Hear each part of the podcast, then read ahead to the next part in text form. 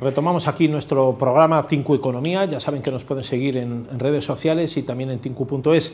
Eh, si hay algo que ha preocupado en el último año, parecía que iba a ser el año de recuperación y llegaban esos fondos Next Generation después de la crisis provocada por la pandemia del COVID-19, ha sido precisamente esa, la, destrucción de tejido empresarial, la destrucción de riqueza, la afluencia de fondos para crear nuevas empresas, a pesar de que, como hemos visto hace un rato, eh, siempre hay emprendedores que se lanzan con nuevos eh, proyectos. Incluso la pandemia demostró que efectivamente eh, había que continuar vendiendo a través de la comunicación y del marketing productos y servicios, porque había empresas que todavía tenían necesidad, a pesar de esa pandemia y esa clausura de la práctica totalidad de la, actividad económica, continuar haciendo cosas. han sido muchas las que desaparecieron, de hecho todavía el 2022 ha registrado una caída del 2% en la creación de empresas y continúa habiendo destrucción.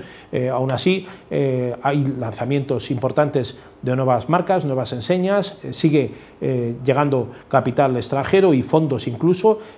ahora mismo una buena parte de los fondos que van al sector inmobiliario pues van a, terreno agropecuario o, terreno rústico y agrario, buscando una alternativa que permita asentar el, largo plazo en ese tipo de apuesta económica y financiera, pero es verdad que, una de las partes importantes, una de las patas es la de la sostenibilidad de las empresas. Para hablar de esto y más tenemos con nosotros a Ignacio Kaiser de Twice eh, Consulting. Muy buenas tardes, don Ignacio.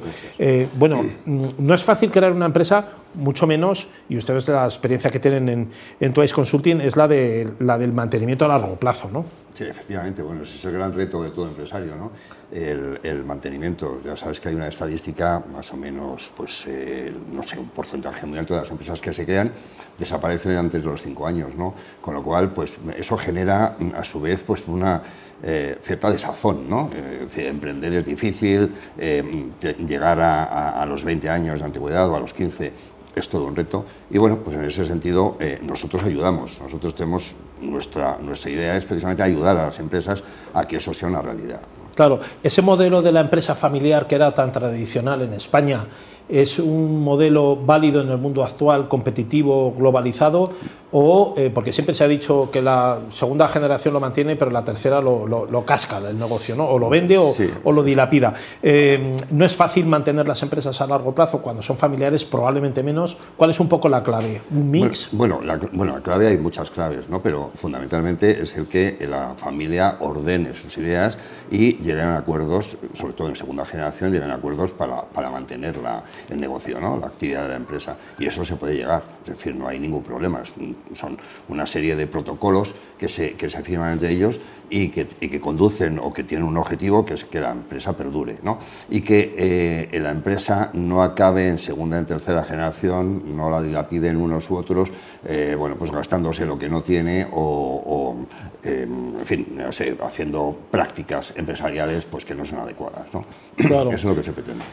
Eh, señor Kaiser, eh, ustedes en Twice Consulting buscan trabajar por dos, por dos pivotes importantes. Uno es el, desarrollo, o sea, el crecimiento de la, de la empresa de forma orgánica y, sostenida en el tiempo, luego buscar la rentabilidad para que ese crecimiento también sea posible y, continúe reinvirtiendo dentro, bien en, el factor humano, ¿no? lo que son recursos humanos, o bien si es una, una industria, pues en, la renovación de, de, las herramientas de trabajo. Eh, esto Hay unas pautas para hacer esto, lógicamente. ¿no? Bueno, lógicamente. Tengo que decir que nuestra rama o eje de crecimiento es orgánico e inorgánico, es decir, hay muchas empresas que compran otras empresas. Hay empresas que están en venta porque bueno, pues porque los, los dueños, el empresario no tiene, no tiene continuidad, quiere que la empresa continúe y, mm, bueno, pues quiere seguir eh, manteniendo los empleados, los clientes, etcétera, y la mejor forma de hacerlo es vendiendo. Y hay gente que quiere comprar para expansionarse, para expandirse geográficamente, para crecer en otros segmentos de mercado, etcétera. Es decir, esa es una línea de crecimiento. El otro es el de la rentabilidad.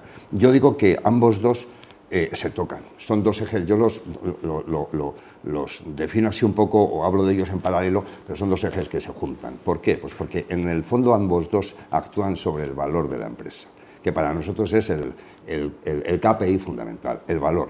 Es decir, eh, lo mismo que cuando hablamos de un inmueble o hablamos de un, en fin, hablamos de un coche, hablamos de cuánto vale, ¿no? pues las empresas también valen su dinero. ¿no? Y el valor debería ser el KPI fundamental. Eso, por ejemplo, muchas empresas familiares que han protocolizado esa, esa eh, la actividad y, el, y, la, y, el, y han ordenado, digamos, eh, desde el punto de vista familiar, el negocio, eh, lo tienen muy claro. El fundamental es el valor. No porque quieran vender en un futuro, sino porque creemos que el, el, coeficiente, digamos, el ratio fundamental es cuánto vale mi empresa hoy y qué he hecho yo en cinco años o en diez años para mejorar ese valor de la empresa. ¿Qué se valora, señor Kaiser? Eh, se valora el fondo comercial, la facturación que ha tenido en los últimos años, la, gestión de recursos humanos, su, capital, digamos, eh, de bien de inmovilizado, o un poco todo, ¿no? Bueno, sí, todo, pero vamos, realmente las valoraciones son muy financieras, hay que reconocer que son muy financieras. Contables, balances. Eh, sí, contables, balances, cuentas de resultados. Sí, y luego ahí añadimos una serie de elementos satélite alrededor, como podría ser, pues, por ejemplo, pues, los recursos humanos, podemos encontrarnos con plantillas muy antiguas, muy viejas, con, eh, pasivos laborales muy altos, que eso detrae interés a, la venta, o, todo lo contrario, gente eh, eh, muy, muy, muy activa, muy apasionada con su trabajo, con mucho entusiasmo. entusiasmo, sí, y además pues, ciertamente innovadora ¿no? en lo que hacen. ¿no? Entonces, bueno, esas cosas se ven, lógicamente. Pero vamos, en general, la valoración es financiera. Que al, final, al final lo que estamos hablando es de euros. El fondo comercial también es importante. Sí, el fondo comercial es importante, pero mm, depende de cuál sea la transacción y cómo se esté enfocando la transacción, eh, se puede mirar de una forma u otra. Eh, formas o métodos de valoración hay muchos, pero siempre caemos en, la, parte financiera. Los datos financieros son, es lo más relevante. Aparte de ese propósito que tienen ustedes de desarrollo y consolidación de la pequeña y mediana empresa en España, ustedes también asesoran en la eh, gestión de compraventa de este tipo de activos como si fueran activos, eh, buscando socios, partners, eh, otras empresas españolas o incluso extranjeras. Efectivamente, así es. Nosotros, una de nuestras prácticas de, consultoría es la de compra y venta de empresas, ¿no? y por tanto, pues bueno, ahí ayudamos, asesoramos. Yo digo que acompañamos en el proceso de venta y, lo quiero diferenciar de asesorar porque asesorar lo hace mucha gente, pero acompañar no es, no es lo más habitual. ¿Y por qué? Pues porque el proceso de venta sucede en una empresa relativamente pequeña, una pyme, una empresa familiar, eh, suceden muchas cosas. Hay muchos momentos eh, de tensión. Y una parte emotiva también, ¿no? bueno, por supuesto. Pero espiritual. Las, cuentas pues, no están bien presentadas, porque hay un problema con algún cliente que se está cayendo, que se cae algún cliente importante eh, durante el proceso. En fin, hay que acompañar. Es decir, no somos eh, exclusivamente un asesor que le decimos lo que tienen que hacer y procesamos el, pedido, por decirlo de alguna forma, sino que les acompañamos en todo el, en todo el proceso. Por ejemplo, fiscalmente, las preocupaciones mm, surgen cuando dicen, bueno, y cuando me den ese dinero, ¿qué, ¿cómo me va a afectar fiscalmente a todo esto? Eso, todo ese tipo de, de, ayuda se la realizamos durante el proceso. De tal manera que cuando lo firman, lo tienen todo claro y lo tienen todo ordenado y, listo para la venta. Claro, según la experiencia de Twice Consulting, la de los últimos años, eh, ¿quién tiene más apetencia por entrar en empresas españolas? ¿Propio capital nacional español o están entrando compañías de fuera? Bueno, eh, compañías, eh, bueno, siempre sectores, hay, siempre hay, pero las compañías de fuera en general eh, van a buscar empresas de un tamaño mayor. Es decir, eh, cuando alguien se lanza a, comprar fuera del país, va buscando mm, resultados de otro tipo, no empresas pequeñas. Las empresas pequeñas son más eh, habituales, que sean adquiridas por otras empresas, por fondos, algunos fondos. Hay una serie de fondos que se están poniendo de moda en España que se llaman los Search Funds, que eh, pues están liderados por inversores y por eh, gente talentosa, ¿no?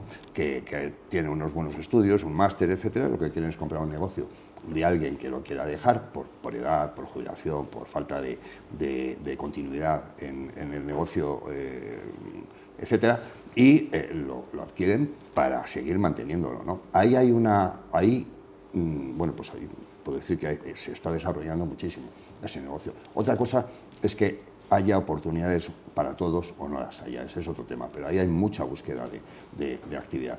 Y en general, en general son las empresas españolas las que buscan a la pyme española.